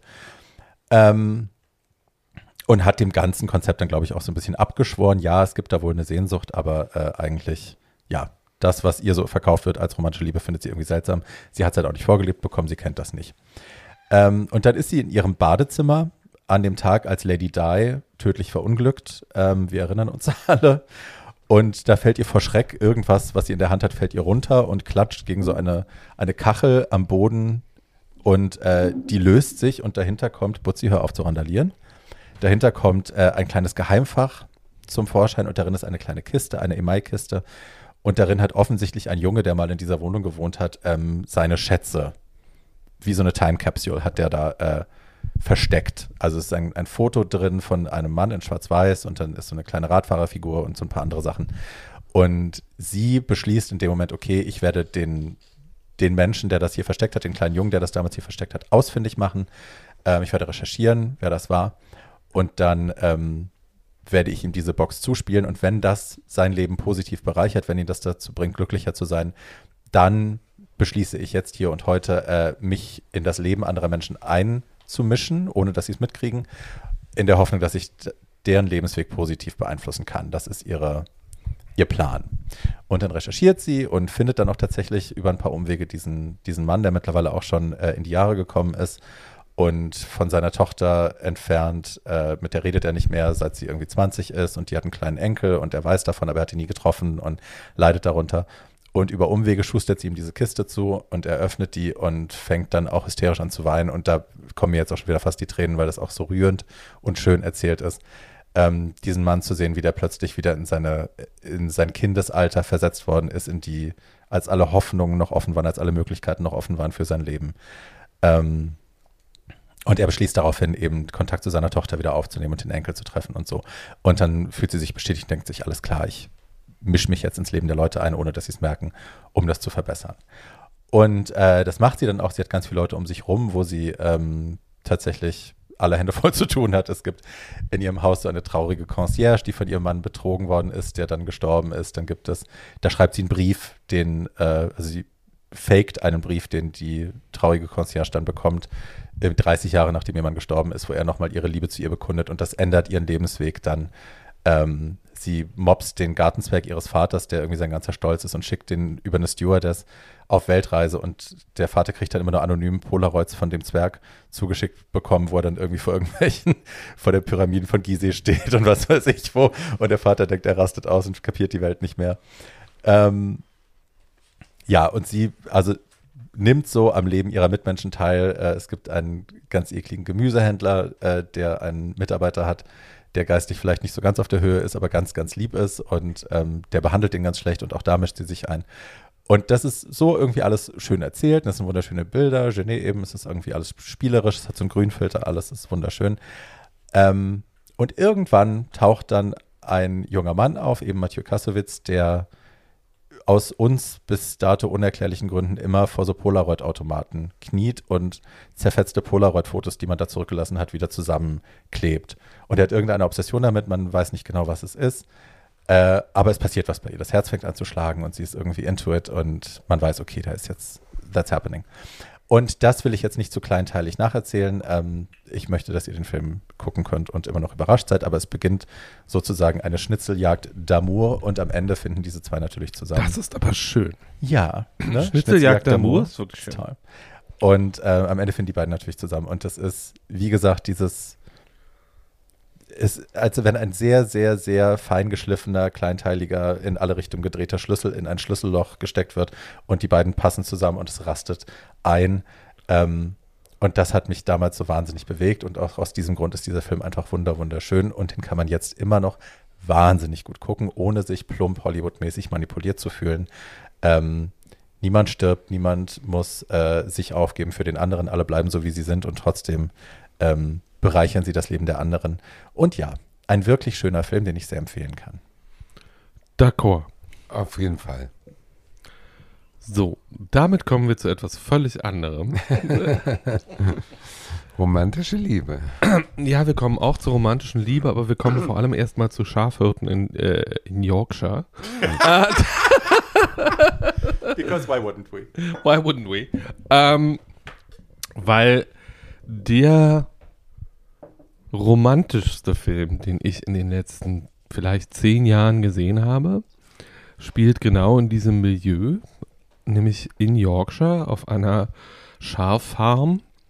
Und äh, die Hauptfigur dieses Films wird von jemandem gespielt, den inzwischen ähm, viele Leute als Prince Charles aus The Crown kennen, nämlich Josh O'Connor. Ach, das ähm, weiß ich gar nicht mehr. Und ähm, diese Figur heißt Johnny. Und Johnny ist der alleinige Erbe einer dieser Schaffarmen. Dieser Schaffarm geht es aber nicht besonders gut. Also das ist halt ähm, so wie in vielen englischen Landwirtschaftsbetrieben. Das ist viel harte Arbeit und sehr wenig Lohn, ähm, aber dafür in wunderschönen Landschaften. Und der Film ist von 2017, also wirklich noch nicht alt und heißt God's Own Country, weil so bezeichnen die Leute, die dort leben, diese Gegend, weil das sieht man in dem Film auch, ist da wunder, wunderschön ist auf eine sehr raue Art. Ähm, Johnny weiß, dass er schwul ist und lebt das auch gelegentlich aus. Also das, wir begegnen ihm bei einer ähm, Versteigerung, äh, zu der er mehrere Schafe gebracht hat ähm, und wo er die auch verkauft und dann fickt er äh, Die im, Schafe. Im, nicht die Schafe, sondern dann fickt er im Schafanhänger auf der Versteigerung einen jungen Mann, der sich ihm da, der ihm da unter die Augen gekommen ist und angefangen hat, mit ihm zu flirten. Das alles ist aber sehr mechanisch und sehr äh, grobschlächtig und sexuell aufgeladen und äh, man sieht, Johnny war noch nie verliebt und weiß auch nicht wirklich, wie das geht mit, mit der Liebe. Das ist auch kein Wunder, denn er lebt alleine mit seinem Vater und seiner Großmutter. Mama ist irgendwie gestorben. Papa ist auch äh, der vom wunderbaren Ian Howard gespielt wird und ähm, die Großmutter wird von der fantastischen englischen Theaterschauspielerin äh, Gemma Jones gespielt. Ähm, und die beiden sind aber seine sozialen Kontakte. Also er geht dann ab und zu mal in den Pub im Ort, äh, über dem diese Schaffarm liegt und liest da gelegentlich auch jemanden auf, mit dem er dann irgendwie in der Toilettenkabine dieser Kneipe des Ortes irgendwie ungeschickten Oralsex hat. Das ist auch okay. Ähm, und das ist halt sein Leben. Das läuft so von Montag bis Sonntag äh, bis äh, der Vater krank wird und sie eine weitere helfende Hand auf diesem Hof brauchen. Diese helfende Hand ist Georgie. Und Georgie ist ein rumänischer Aushilfsarbeiter, sage ich jetzt mal freundlich, ähm, der auch dazu benutzt wird, und das erzählt der ganze Film auf unglaublich berührende Weise elegant mit, ähm, es wird die ganze Zeit darüber berichtet, wie der Westen, auch wenn es ihm nicht besonders gut geht, äh, Leute auch ausbeutet, weil der Georgie ist da nicht freiwillig, Georgie ist da, weil er in seinem Land keine Arbeit findet und äh, wohnt in einem Wohnwagen neben dem eigentlichen familiären Haus. Dieser Wohnwagen ist nicht besonders luxuriös, sondern wird offensichtlich seit vielen Jahren immer mal wieder für Gastarbeiter benutzt. Ähm, Johnny und Georgie mögen sich eigentlich auf Anhieb überhaupt nicht und finden sich richtig scheiße ähm, und konkurrieren so ein bisschen miteinander und es gibt so äh, machohaftes Gehabe zwischen den beiden, äh, bis sie, äh, und das ist ähm, in der ähm, in der Zeit, in der die, äh, in der die kleinen Schafe geboren werden, äh, weg von dieser äh, Farm zur Herde müssen und da in einem ich will das jetzt nicht mal mehr Hütte nennen. Eigentlich ist es nur so ein äh, Verschlag. Verschlag, so ein, so ein ehemaliger, eigentlich relativ abgerissener Schuppen, äh, in dem sie, in dem das Futter für diese Herde liegt ähm, und in dem sie auf einem äh, Campingkocher regelmäßig irgendwie Dosen warm machen. Und äh, in dieser Situation kommen die beiden sich näher. Es ist wie immer, äh, wenn sich Männer, die nicht wissen, wie das geht, näher kommen. Es gibt erstmal eine anständige Prügelei. ähm, ähm, ähm, say I love you, but don't say it. Äh, im, Im Schlamm. Ähm, und Leute, die auf dreckigen, äh, dreckigen Sex stehen, werden an dieser Fre äh, Szene auch viel Freude haben, weil äh, die beiden prügeln sich wirklich äh, im Schlamm und ziehen sich dabei aus äh, und äh, lernen ihre Körper dabei kennen. Ähm, da findet zum ersten Mal sowas ähnliches wie sexueller Kontakt statt, obwohl der auch noch nicht wirklich ausgeformt ist. In der darauffolgenden Nacht äh, versucht Georgie, der offensichtlich derjenige von den beiden ist, der sehr viel genauer weiß, wo er will, dass das hier hingeht, äh, zärtlichen Kontakt zu Johnny aufzubauen und damit kann der überhaupt nichts anfangen, weil er Sex nicht mit Zärtlichkeit, sondern mit Triebabfuhr verbindet. Und es gibt sehr berührende Szenen zwischen diesen beiden Männern, die komplett wortlos sind, wo einfach mit einer sehr großen schauspielerischen Genauigkeit gezeigt wird, wie zwei Personen sich auf einer körperlichen Ebene näher kommen können, wenn eine dieser Personen überhaupt nicht weiß, wie man zärtlich miteinander ist. Der hat einfach kein Verhältnis zu seinem eigenen Körper, das Zärtlichkeit beinhaltet. Aber wenn es dann dazu kommt, ist es zutiefst romantisch und mindestens äh, so heiß wie der erste Fick in Brokeback Mountain. Ähm, wenn auch nicht ganz so ungeschickt. Dazu kommt, äh, dass ähm, Alex Sikranu, der Georgie spielt, und Josh O'Connor, der den Johnny spielt, beide sehr, sehr attraktive Menschen sind, ähm, die äh, mit einer großen ich nenne es jetzt mal freundlich, proletarischen Selbstverständlichkeit mit ihren Körpern umgehen, die sie halt hauptsächlich dazu benutzen, um damit Arbeit zu verrichten und die sich gegenseitig entdecken auf die Art und Weise. Ähm, es gibt auch wunderbare T äh, Szenen mit diesen Tieren, also eines von diesen Lämmern stirbt und Georgie schneidet das Fell von diesem Lamm ab und ähm, näht daraus einen kleinen Mantel für ein anderes kleines Lamm, das er ihm dann auch anzieht, weil dieses Lamm zu klein ist, um sich selber zu. Äh, also das ist gleichzeitig unfassbar brutal, aber sehr, sehr zärtlich und ein gutes Sinnbild für diese Beziehung.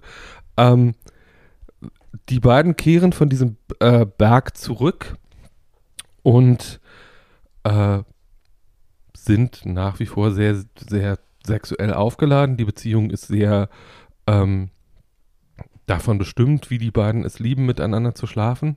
Und das findet im Geheimen auf allen diesen auf Plätzen an die, in dieser Farm statt.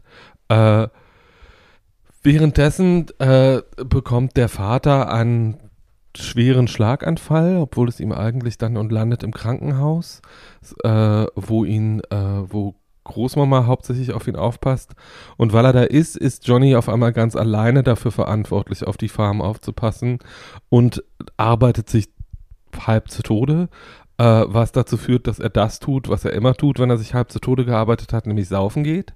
Äh, und dabei trifft er jemanden, mit dem er, obwohl Georgie in der Kneipe mit sitzt, auf dem Klo das äh, macht, was er immer macht, wenn er Männern in dieser Kneipe begegnet, nämlich Sex hat. Daraufhin äh, um es mal freundlich zu sagen, reißt Georgie ab ähm, und ist äh, zutiefst verletzt und möchte das eigentlich nicht mehr, weil er gerade ein tiefes romantisches Gefühl für diesen anderen Karl entwickelt hat und der offensichtlich überhaupt nicht weiß, wie das geht. So, ohne den Film jetzt zu Ende äh, erzählen zu wollen, es gibt ein großes, sehr anrührendes Happy End zwischen diesen beiden Männern und ähm, der Regisseur dieses Films, der Mike Lee heißt, äh, hat dafür äh, auf äh, 2017 bei der Berlinale auch mehrere Preise gewonnen. Der Film hat danach das europäische Indie-Kino ähm, von hinten aufgerollt, hat sehr viel Geld äh, eingespielt, obwohl er eigentlich ein sehr kleines Budget hat ähm, und hat mit dazu geführt, dass ähm, Josh O'Connor jetzt sowas ist wie ein großer Filmstar. Das war seine erste wirklich prominente Rolle. Ähm, und Alexi Klanu ist in Rumänien sowieso ein großer Star, ist das jetzt aber auch im europäischen Kino. Dieser Film ist wunderschön, dieser Film ist zutiefst romantisch, dieser Film äh, scheut sich in den Sexszenen überhaupt nicht davor und die Darsteller tun es auch nicht mit ihrer gesamten Körperlichkeit und äh, äh, zu Wege zu gehen. Dieser Mann, dieser Film zeigt eine sexuelle äh, Intimität zwischen Männern, die ich wirklich im europäischen oder amerikanischen oder internationalen Kino so äh, seitdem und auch vorher ganz, ganz selten gesehen habe ähm, und sei Leuten, die ein Date-Movie brauchen, nachdem sie anständig ficken können, hiermit herzlich empfohlen. Kurze Frage, das, das klingt ein bisschen wie eine Steilvorlage und ja, also als wäre Brokeback Mountain da auch so ein bisschen draus entstanden, stimmt das? Nee, das stimmt überhaupt nicht, weil Brokeback Mountain ist ja wesentlich älter und Brokeback Mountain ah. hat natürlich ähm, also dieser Film hier hat ein zutiefst romantisches Happy End. Er ähm, zeigt halt Männer in einem ähnlichen Milieu. Vielleicht in einem ähnlichen, ja, ja, er ja. zeigt Männer in einem ähnlichen Milieu. Ja, aber, aber, das, das was auch. ich so schön und so, äh, Brokeback Mountain ist ein fantastischer Film. Ja. Das, was ich an Brokeback Mountain aber natürlich nicht gutieren kann, weil es ein filmisches Klischee ist, ist zum Schluss ist einer dieser beiden Männer tot. Und das ist in God's Own Country völlig anders. Diese, diesen beiden Männern wird ein, wird ein Happy End gegönnt, äh, das aber auch filmisch und erzählerisch begründet ist. Und in Brokeback Mountain ist das Ende von Brokeback Mountain ist ein einsamer Mann, der in einer Windschie der in einem windschiefen Wohnwagen ein Jeanshemd streichelt. Ja, aber Äh, auch so schön. Natürlich ist das schön, aber und es macht natürlich in der Zeit und in der Gegend und in dem Milieu, in, das, in dem das erzählt wird, auch absoluten Sinn. Ähm, aber äh, äh, God's Own Country ist sozusagen die, Weiter, die Weiterentwicklung Ja, die dieser ganzen. Geschichte, nämlich ähm, diesen beiden Figuren wird ihr Glück gegönnt. Ja. Und es wird nicht. Und das Schöne daran ist, ähm, es wird auch nie so richtig gesellschaftlich in Frage gestellt. Also Oma hat kein Problem damit, äh, ja, ja, dass die eine beiden, äh, Mhm. dass die beiden Jungs da miteinander vögeln, womit Oma ein Problem hat, ist, und Oma ist auch diejenige, die sagt, äh, Sweetheart, we need him, go get him. Ähm, ja, und ähm, da muss noch keiner heimlich heiraten. und da muss auch Mhm. keiner heimlich heiraten und das ist und die mögliche ähm, also wenn es, es muss keinen zweiten Teil davon geben, aber gäbe es einen, würden die beiden glücklich miteinander diese Farm führen und Ja. äh, würden auch in dieser eigentlich angenommen komplett homophoben Gegend äh, ein Paar sein, das viele Leute bewundern und äh, äh, ähm, das nicht in Frage gestellt wird und das ist ja in Brokeback Mountain völlig anders. Es gibt andere Geschichten. Es gibt ein Buch, ich weiß jetzt nicht, wie es heißt, aber das handelt von der Eroberung des äh, Westens. Wann war denn das in Amerika, als die äh, Siedler eben nach Westen gezogen sind? 1860, 70. ja, so in diesem Bürgerkrieg, äh, davor irgendein Unabhängigkeitskrieg. Es Auf jeden an, Fall dem sind es zwar, nee, ich meine jetzt Gold den, Rush oder den Ich meine jetzt die Besiedlung des Ach so, äh, das war Westens. 16, 1650 Ja, so. und da sind zwei äh, ähm, Soldaten, Cowboys, irgend sowas, die äh, sich als Kinder, als ähm, äh, Tage ohne als, Ende, oder? als kann sein, als Ja, Frauen verkleidet, Ja, ja, in ohne Kneipen, äh, ähm, als Sängerinnen sozusagen äh, ihr Geld äh, verdienen, bis sie in der Pubertät nicht mehr durchgehen als junge Mädchen in so Goldrauschstädten. Und dann werden sie angeheuert von verschiedenen Armeen und äh, Kriege gegen Indianer und so weiter. Das ist eine Beziehung, die vielleicht so über 50 Jahre geht in diesem Buch.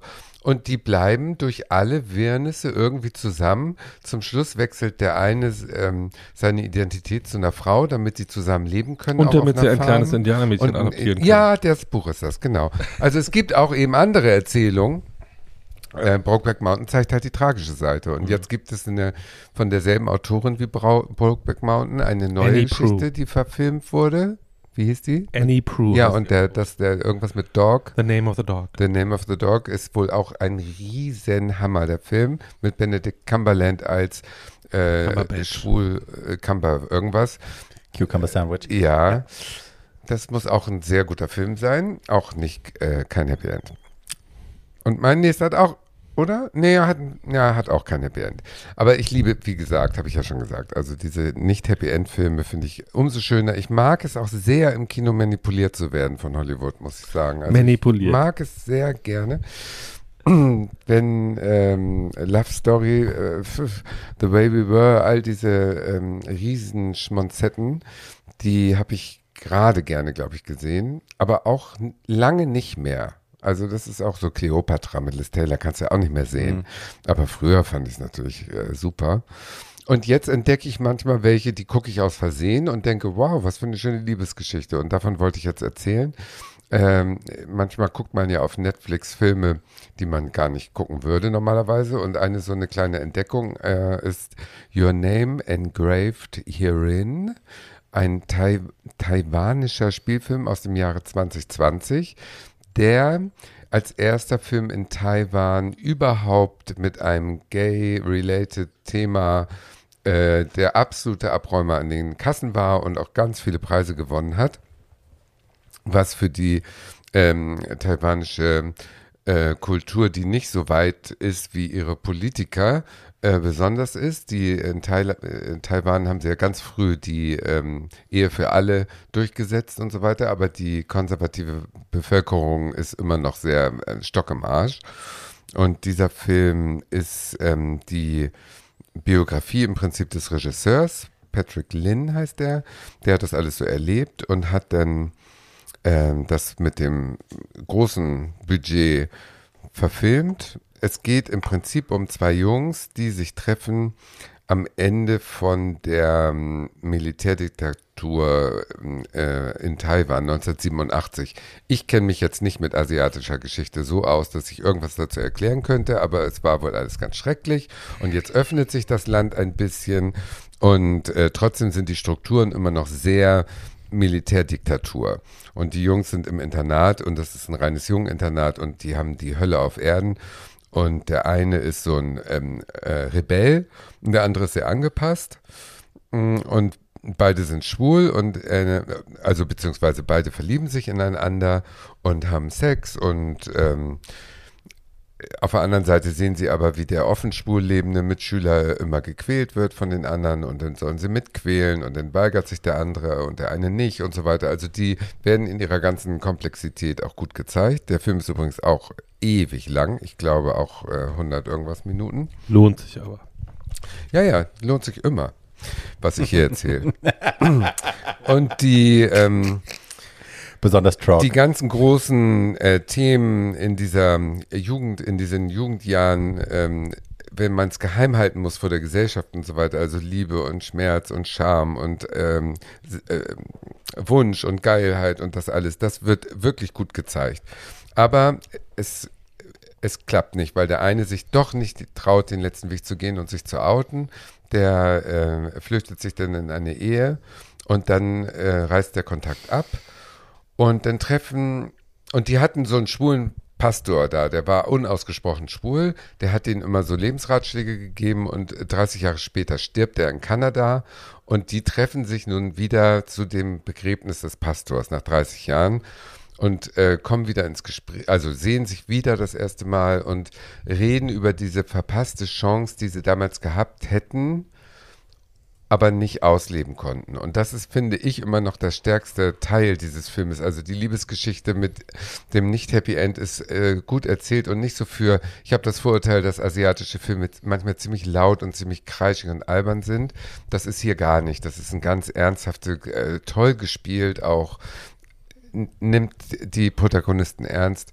Und am Schluss, wie die als alte Männer denn da äh, wieder sich so ein bisschen annähern und ihre Geschichten nochmal so, so reflektieren, da schießt es einem in die Augen. Also das ist so traurig und so schön, weil die sind jetzt nicht unglücklich, aber die sind natürlich wehmütig über das, was sie verloren haben. Und äh, das letzte Bild ist dann so ein Fantasy-Ende, dass die also zusammen dann aus der Kneipe rausgehen. Jeder geht in sein Hotel. Es ist auch klar, sie werden sich nicht mehr wiedersehen. Die Leben sind halt zu unterschiedlich und man kann es nicht wiederholen.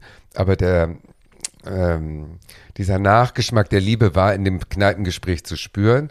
Und dann gehen sie raus und sehen ein jungen Paar an ihnen vorbeigehen, die so durch die Straße hüpfen. Und das sind die beiden in Jung, wie sie so Arm in Arm. Und da sehen sie sich sozusagen in ihrem jungen Selbst, äh, wie es hätte sein können, wenn sie ein glückliches Paar gewesen wären. Und das ist dann noch der richtige Hammer. Also wenn man vorher schon bei diesem Reflektieren äh, vor Tränen gar nicht mehr weiß, wie viele Taschentücher man zusammensuchen soll, dann ist alles zu spät, wenn diese, die, das junge Selbst ihnen nochmal äh, begegnet und da durch die Straße tanzt. Also das, dieses ähm, Chancen, die man nicht verwirklichen konnte, das trifft mich an einem so wunden Punkt, den ich überhaupt nicht benennen kann, wo da bei mir die Wunde herkommt, aber sie muss riesig sein, weil das ist bei mir, das ist das Schlimmste, was man machen kann, mir so einen Film zu zeigen. Da kriege ich mich nicht mehr ein.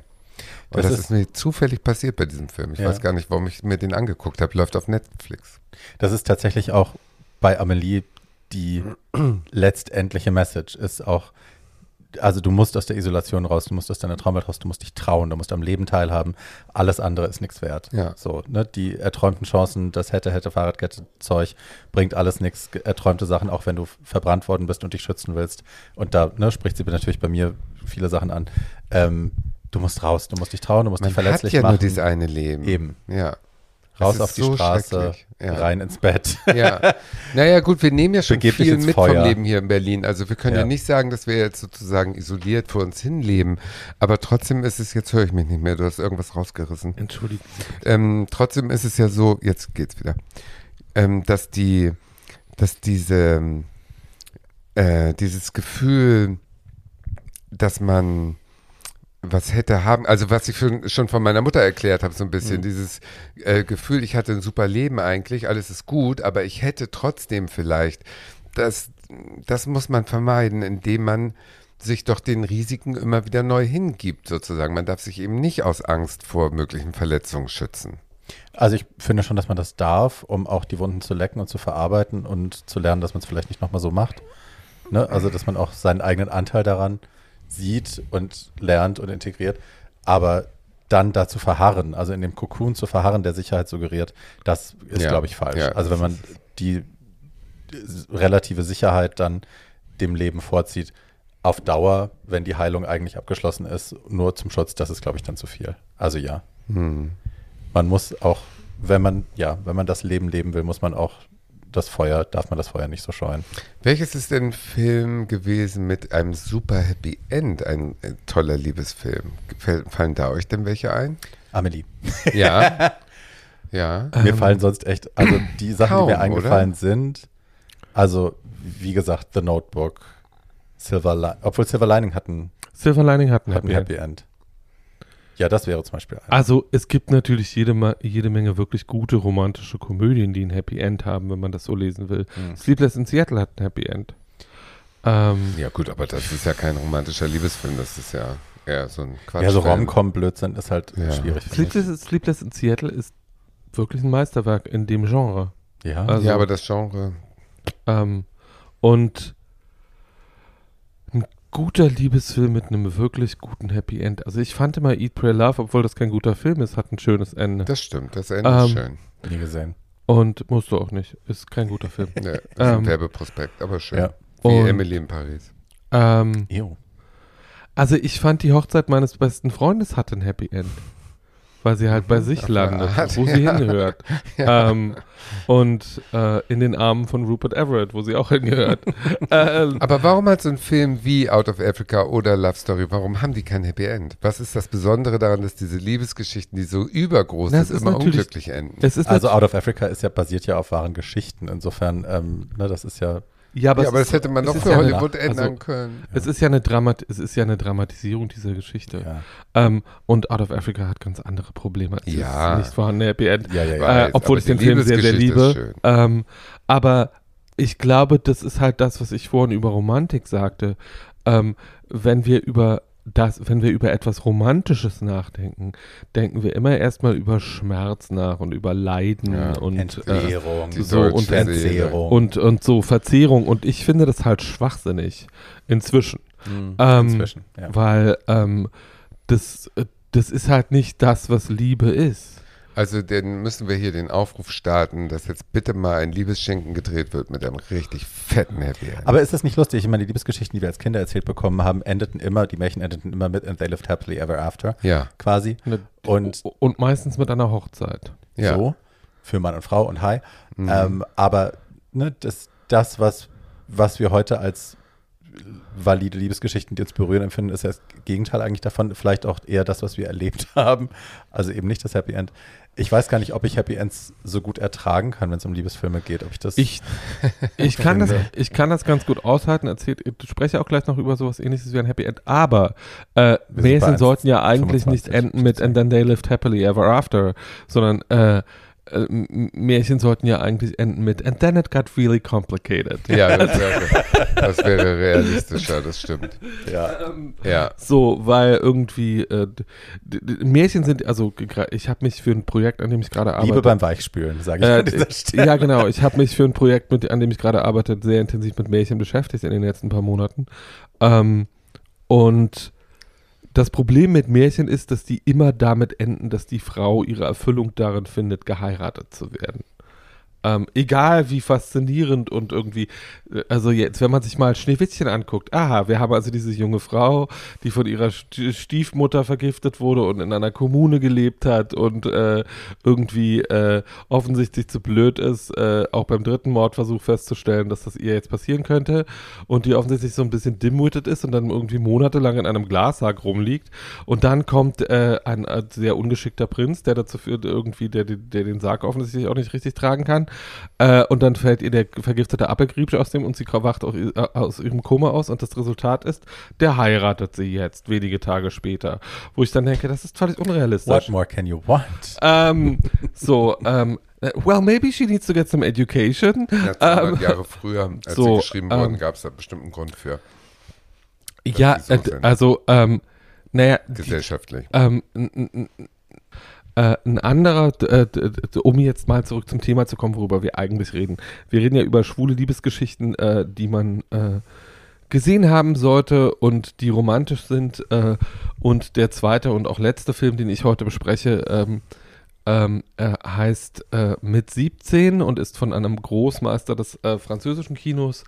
Der heißt André Techeny und hat so wunderbare Sachen gemacht wie äh, ähm, ähm, jetzt ist mir der Name gerade Egal, erzähl wilde, über den. wilde, wilde Herzen. Oh, der ist toll. Ähm, Wilde und, Herzen. Genau, super. und äh, also wie gesagt, äh, Genie war, äh, als er mit 17 gemacht hat, fast 80 ähm, und erzählt eine Geschichte über zwei äh, Jungs, äh, die 17 sind. Der eine heißt Damien, der andere heißt Thomas.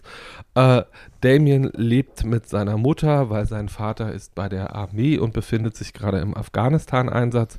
Ähm, mit seiner Mutter Marianne. Ähm, in äh, zusammen die Ärztin ist äh, und wird in der Schule von besagtem Thomas, der äh, nicht nur wunderschön ist, sondern auch POC, ähm, gebullied, würde man jetzt sagen. Also die äh, mögen sich wirklich auf Anhieb nicht. Es ist so ein bisschen wie bei God's Own, äh, God's Own Country. Ähm, und ähm, aber weil Thomas weit weg von der Schule auf, einer, äh, auf einem Bauernhof lebt in den französischen Bergen äh, und, im, und immer anderthalb Stunden hin, anderthalb Stunden zurück zur Schule braucht und weil Winter ist, beschließt Marianne jetzt, weil sie eine gute Seele ist, dass Thomas äh, in ihrem Haushalt äh, ge- aufgenommen werden kann, damit er es nicht so weit zur Schule hat. Das ist die Voraussetzung dafür, dass diese beiden Jungs sich näher kommen. Damien verliebt sich sehr viel schneller und sehr viel tiefer in Thomas, als das äh, auf dem äh, äh, auf der anderen Seite der Fall ist. Es gibt auch, äh, wie bei God's Own Country und wie in, in vielen Liebesfilmen zwischen Männern, damit es dem heterosexuellen Publikum leichter gemacht wird, dass die sich körperlich annähern, erstmal eine saftige Prügelei. Also sie begeben sich, begeben sich hoch in die Berge an einen See, ähm, äh, wo Thomas schwimmen geht und seinen sehr hübschen Hintern zur Schau tragen darf.